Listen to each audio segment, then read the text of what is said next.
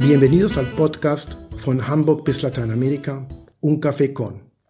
Ich freue mich, Sie heute zu diesem Gespräch zu begrüßen. Mein Name ist Christoph Schmidt. Ich war bis Ende 2018 Hauptgeschäftsführer des Lateinamerika-Vereins. Heute betreue ich ehrenamtlich die kulturellen Aktivitäten des Vereins. Als größtes Lateinamerika-Netzwerk in Deutschland fördern wir von Hamburg aus seit mehr als 100 Jahren die wirtschaftlichen, politischen, kulturellen und gesellschaftlichen Beziehungen zur Region. Es ist für mich eine besondere Freude, bei einer Tasse Kaffee meinen heutigen Gast zu begrüßen. Unser heutiger Gast ist Gix Gordon, Direktor von Prom Peru in Deutschland seit 2014.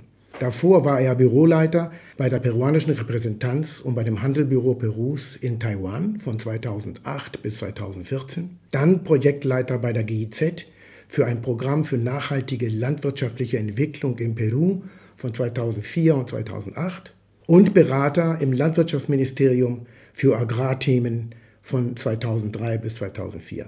Gix Gordon ist Diplom-Volkswirt aus der Universität Mannheim und hat an der Pontificia Universidad Católica del Perú seinen Bachelor in Science in Ökonomie absolviert. Lieber Gix, wir freuen uns sehr, dich heute hier zu haben zu einem sehr interessanten Thema, der im wahrsten Sinne des Wortes in aller Munde ist. Wir reden heute über den Siegeszug der peruanischen Küche in der ganzen Welt. In allen Metropolen, sei es in den USA oder in Europa, sieht man heute peruanische Restaurants. Wie ist es eigentlich dazu gekommen? Denn hinter einem Restaurant stehen ja immer Menschen und hinter Essen steht auch Menschen. Vielleicht kannst du uns erzählen, wie die Entwicklung war, um diese Präsenz der peruanischen Küche so international zu sehen. Ja, hallo Christoph, äh, vielen Dank für diese Einladung. Es ist für mich eine Freude und eine Ehre, heute dein Gast zu sein. Ja, die peruanische Küche, das ist eine Geschichte von über 500 Jahren Fusionsküche. Es ist eine Gastronomie, die einen reichen Einfluss hat von verschiedenen Kulturen. Eine kulturelle Vielfalt steckt hinter der peruanischen Gastronomie. Dieser Einfluss kommt aus verschiedenen Ethnien, Völker und Kulturen die diese Zusammenkommen sichtbar machen, das sichtbar ist in den Rezepten, bei der Zubereitung und bei den verschiedenen Speisen, die die peruanische Küche ausmacht. Peru ist eigentlich ein Treffpunkt verschiedener Kulturen. Es fängt damit an, wir denken immer an die Hochkultur der Inka, aber selbst die Inka waren schon bereits eine Mischung aus verschiedenen Völker und Ethnien, die es davor gab und Kulturen, die es davor gab, vor den Inka, aus, äh, in den verschiedenen Regionen des heutigen Perus. Und was die Hochkultur der Inka gemacht hat, ist, alle diese regionale Kulturen zusammenzubringen. Mit dem spanischen Conquistadores und die Kolonialzeit kam auch ein starker Einfluss aus Europa, konkreter gesagt aus dem Mittelmeerraum, aber auch aus Afrika und aus Arabien. Man muss sich daran erinnern, dass Spanien kurz davor noch von den Maurern besetzt war. Später kamen die afrikanischen Sklaven nach Peru und im 19. Jahrhundert die chinesischen und später die japanische Einwanderer. All diese Kulturen zusätzlich zu den einheimischen Kulturen haben dieses Mosaik an Einflüsse an die peruanische Gastronomie Einfluss genommen. Gix, erzähl uns doch mal, was haben eigentlich die Spanier und was haben die Afrikaner mitgebracht? Was beeinflusst da zum Beispiel heute die peruanische Küche? Ja, man muss es sich so vorstellen, damals gab es keine Milchprodukte. Das sind äh, Produkte, die mit den Spaniern nach Lateinamerika kamen. Ne? Auch verschiedene Getreide, Schinken, bestimmte Fischarten, aber vor allem die verschiedenen Zubereitungsmethoden, die die Spanier mitbrachten, mit zum Beispiel die Eintöpfe. Auch Früchte, Äpfel, Pfirsiche, Knoblauch und das alles ist ein Teil der peruanischen Küche. Das findet man wieder in, verschiedene Rezepte.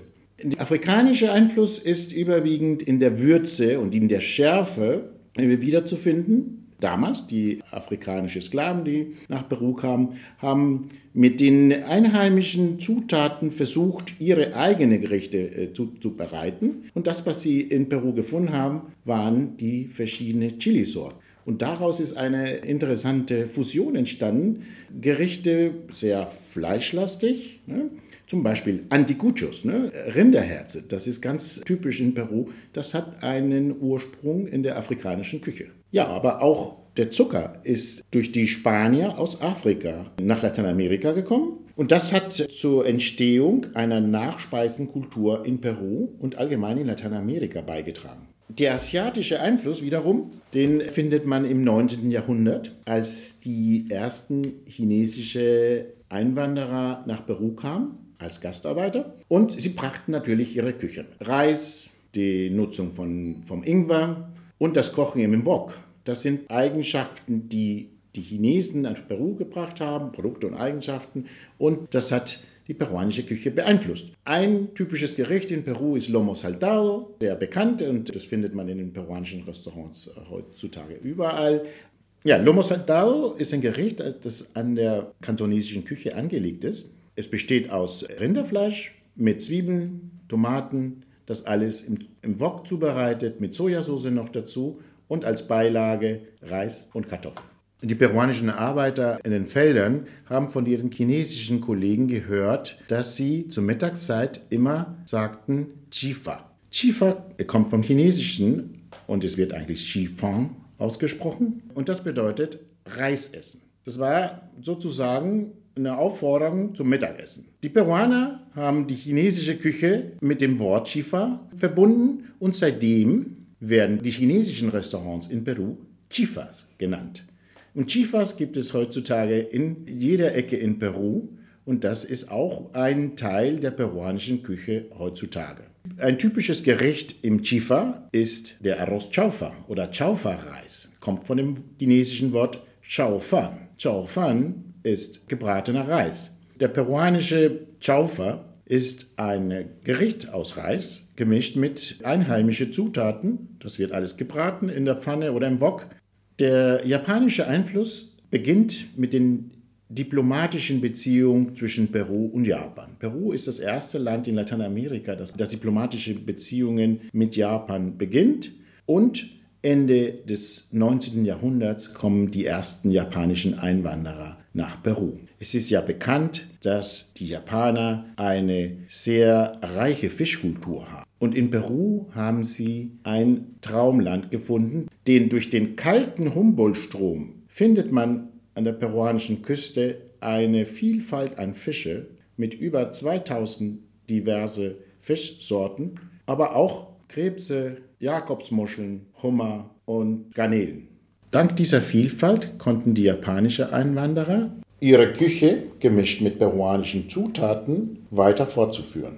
Dadurch entsteht eine Fusion und ein Beispiel dieser Fusion ist die Entstehung von Ceviche, das Nationalgericht Perus. Ceviche ist bekannt als ein Fischsalat, wobei ja, es ist für einige auch eine Hauptspeise. Ceviche besteht aus roher Fisch, der in einer Limetten-Chili-Soße mariniert wird. Dazu kommen die rote Zwiebeln und es wird auch gerne mit Süßkartoffel als Beilage gegessen. Der japanische Einfluss sieht man bei der Verwendung vom rohen Fisch. Es wird erzählt, dass die Seemänner auf Hochsee den Fisch mit Limette mariniert haben, weil sie nicht die Möglichkeit hatten, an Bord zu kochen. Das ist der Ursprung des Ceviches, der später mit dem japanischen Einfluss verfeinert wurde. Aus dem, was du erzählst, hört man, dass die peruanische Küche durch gewisse Einflüsse immer wieder im Wandel war.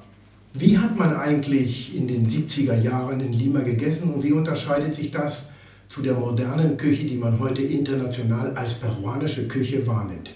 Diese verschiedenen Beiträge aus den Kulturen, die ich erwähnt habe, sind immer mehr zusammengekommen. Diese verschiedenen Küchen haben überwiegend parallel gelebt, und zwar eine lange Zeit. Es gab traditionell eine regionale Küche und die Zutaten, die man in den verschiedenen Regionen gefunden hat, wurden nur in den Regionen, in den jeweiligen Regionen gegessen und benutzt für die Zubereitung von Gerichten. Die Mischung ist erst später entstanden und dazu haben verschiedene Aspekte beigetragen. Ein erster Aspekt war die Migration von Land in die Städte in Peru. Menschen aus den Anden sind dann in die größere Städte an der Küste gegangen, aber auch in Richtung Osten, in den Amazonasgebiet. So sind die größeren Städte weitergewachsen in den letzten 40, 50 Jahren.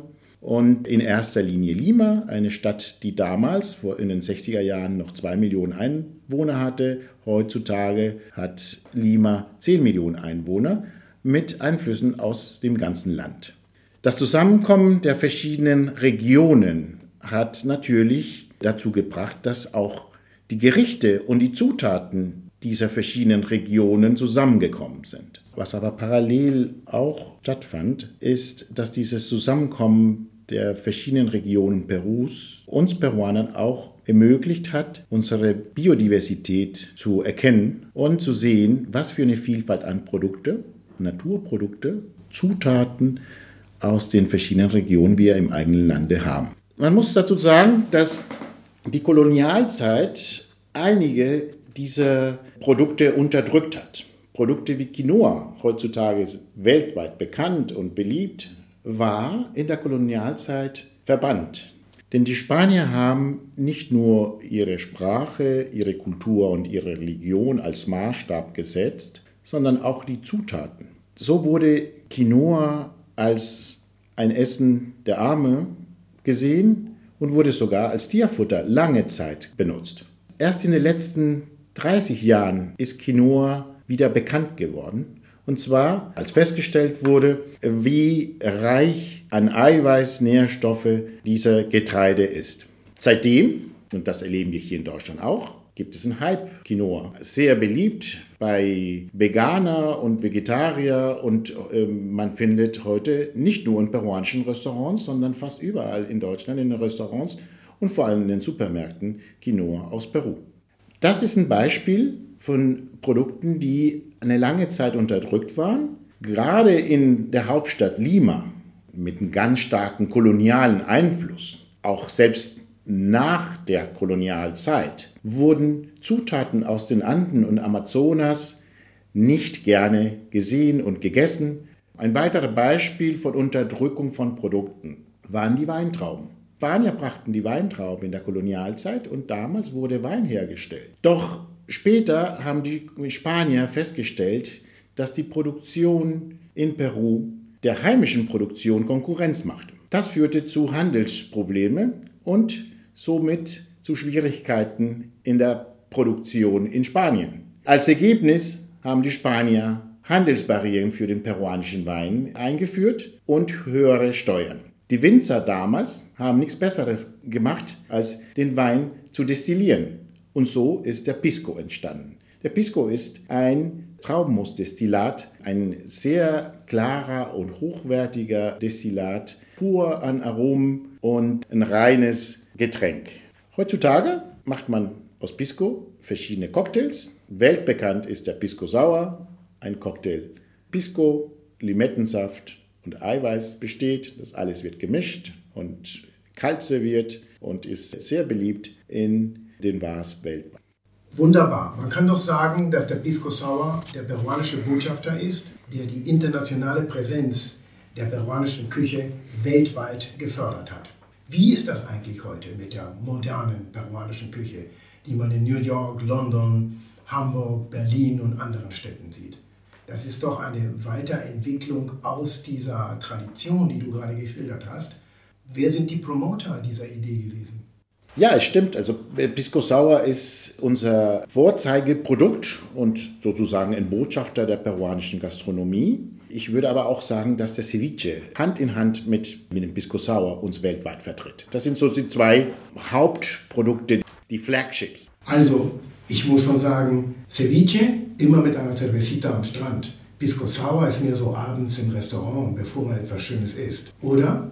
Ja, du hast recht, gehen zwar Hand in Hand, aber der Pisco Sauer ist eigentlich ein Aperitif. Ne? Und es ist ein sehr feines Getränk.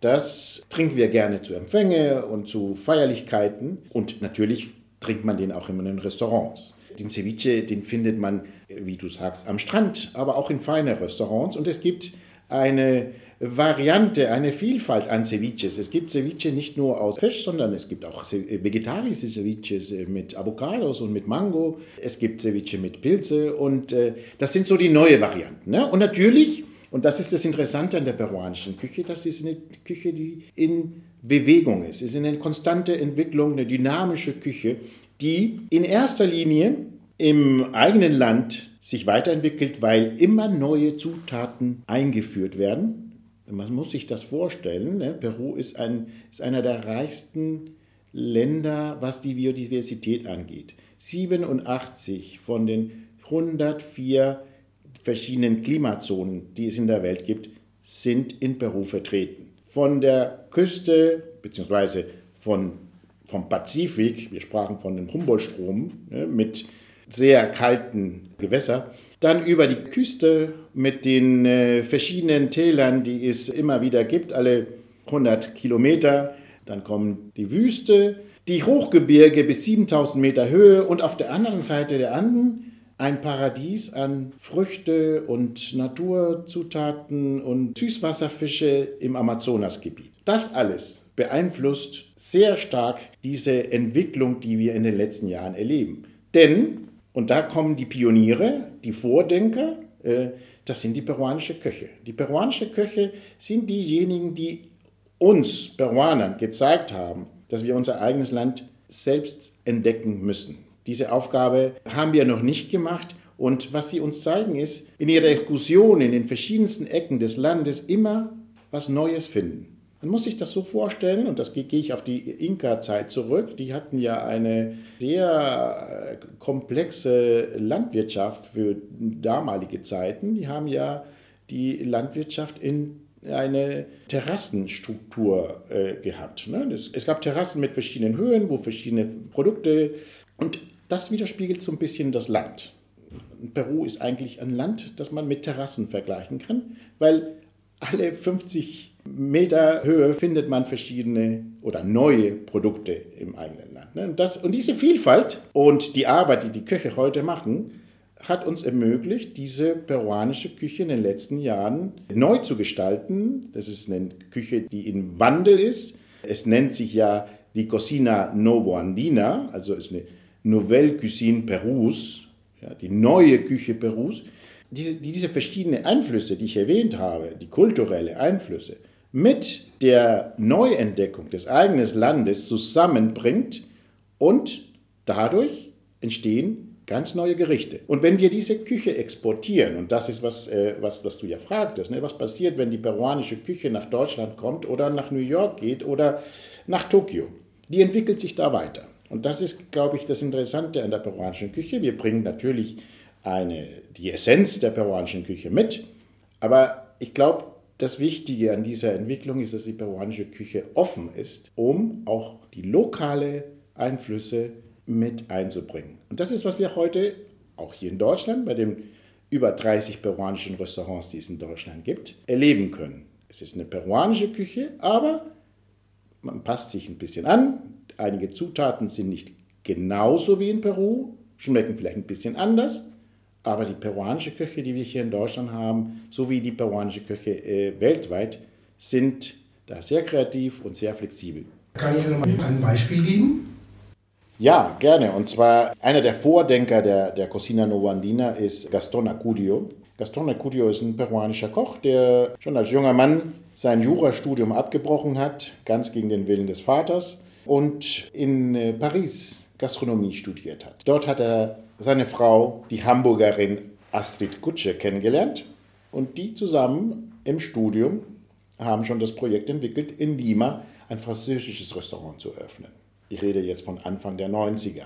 Das Projekt lief mäßig, denn die französische Küche war nicht so populär. Und dann kamen beide auf die Idee, peruanische Naturzutaten zu benutzen. Dann haben sie das, was sie im Studium gelernt haben, an den lokalen Gegebenheiten angepasst, mit den lokalen Produkten. Und so ist langsam diese peruanische Küche entstanden. Einige seiner damaligen Mitarbeiter, heutzutage selbst Chefköche und Inhaber von Top-Restaurants, haben das weiter verfolgt. Einer von denen ist Virgilio Martinez, heute mit dem Inhaber von dem Restaurant Central auf Platz Nummer 4 der Weltrangliste der Restaurants.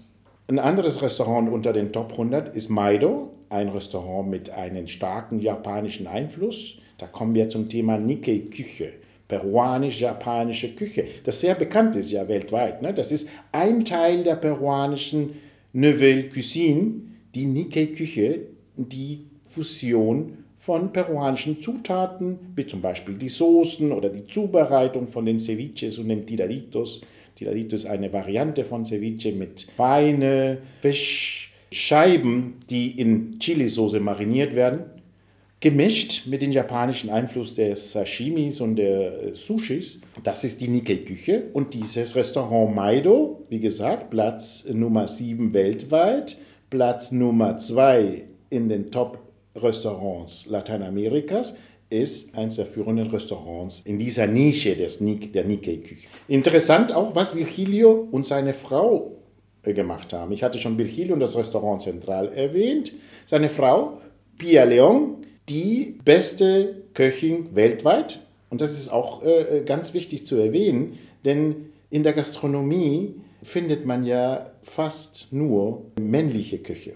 Was Pia Leon, Virgilios Frau, inzwischen selbst macht, sie hat ein eigenes Restaurant, das Restaurant Koje. Sie hat keine Tageskarte, kein Menü. Sie kocht jeden Tag etwas, was es in der Saison gibt und nach Inspiration und der Kunde wird überrascht.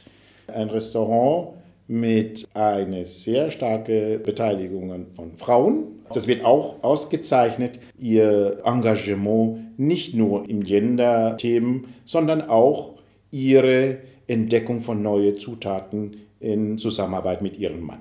Also könnte man sagen, dass die peruanische Kochphilosophie, vertreten durch ähm, hervorragende Köche, auch ein Exportpromoter für peruanische Produkte weltweit ist. Ja, definitiv. Also die Arbeit, die die Köche leisten, ist ja nicht nur, um die peruanische Gastronomie zu exportieren. Und das machen wir ja in Zusammenarbeit sehr gut. Gaston Acurio sagte Anfang des Jahrtausends, seine Vision wäre, 200.000 peruanische Restaurants weltweit zu haben. Ja, so weit sind wir noch nicht. Aber was ich zumindest für unsere Arbeit in Deutschland sagen kann, ist, die Restaurants in Deutschland haben sich verdoppelt, seitdem ich hier bin, also seit 2014. Von 15 Restaurants äh, haben wir jetzt über 30 Restaurants, die peruanische Küche anbieten. Und es gibt sämtliche, die, die peruanische Gerichte in deren Karten haben. Und dazu kommen noch Restaurants, die Pisco Sauer haben oder Bars und Hotels. Äh, also auf jeden Fall, das ist ein Beitrag, um den Export zu fördern, aber auch ein Beitrag, um das Image von Peru zu erhöhen, zu verbessern und Peru als Destination attraktiver zu machen. Es gibt Umfragen, die Umfragen, die man bei den Touristen macht. Nicht? Und es ist erstaunlich, aber 40 Prozent der Besucher in Peru sagen, dass sie unter anderem auch wegen der Gastronomie nach Lima, konkret nach Lima, aber auch allgemein nach Peru reisen. Und Lima ist seit 2012 die Hauptstadt oder die gastronomische Hauptstadt Lateinamerikas, die Top-Destination, was Gastronomie angeht, in Lateinamerika.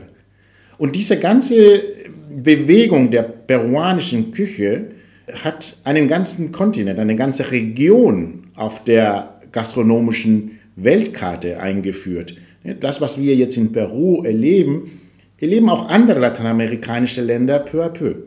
Das ist, heutzutage ist äh, Lateinamerika und konkret Peru in der äh, hochrangigen gastronomischen Weltkarte nicht wegzudenken. Auf der anderen Seite, was wir auch sehen, und äh, da arbeiten wir natürlich zusammen mit dieser Entwicklung von der peruanischen Gastronomie, ist der Export von peruanischen Produkten und Zutaten. Wir haben heutzutage in, in den deutschen Supermärkten fast das ganze Jahr peruanische Früchte.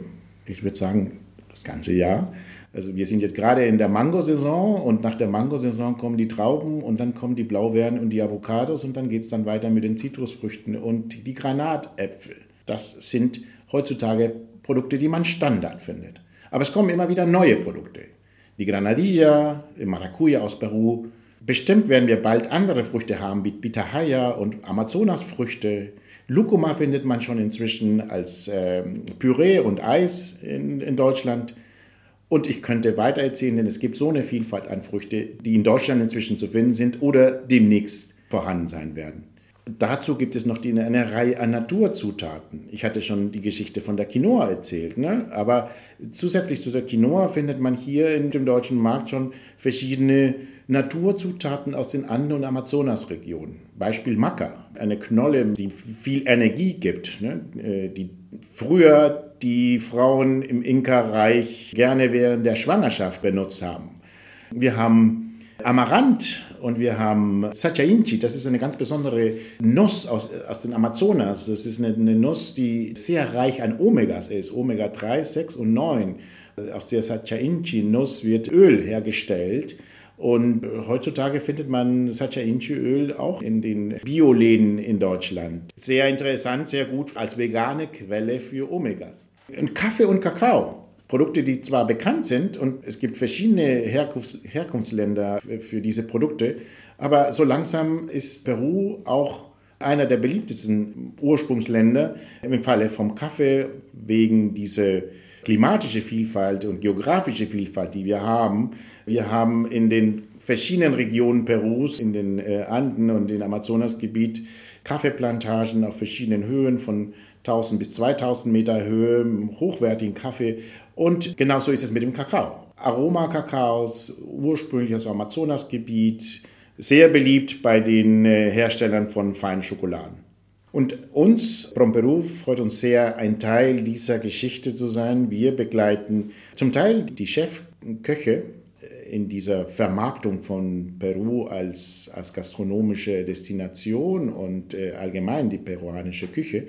Auf der anderen Seite begleiten wir auch die peruanische Exporteure, die sehr stark in Deutschland immer mehr vertreten sind, ne, auf Messen und Delegationsreisen.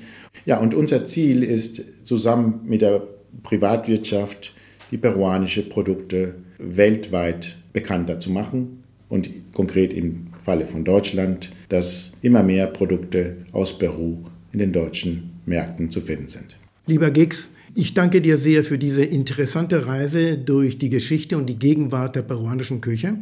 Ich habe viel dazu gelernt und ich glaube, dass äh, die Zuhörer das auch tun. Muchas gracias por haber estado aquí. Vielen Dank.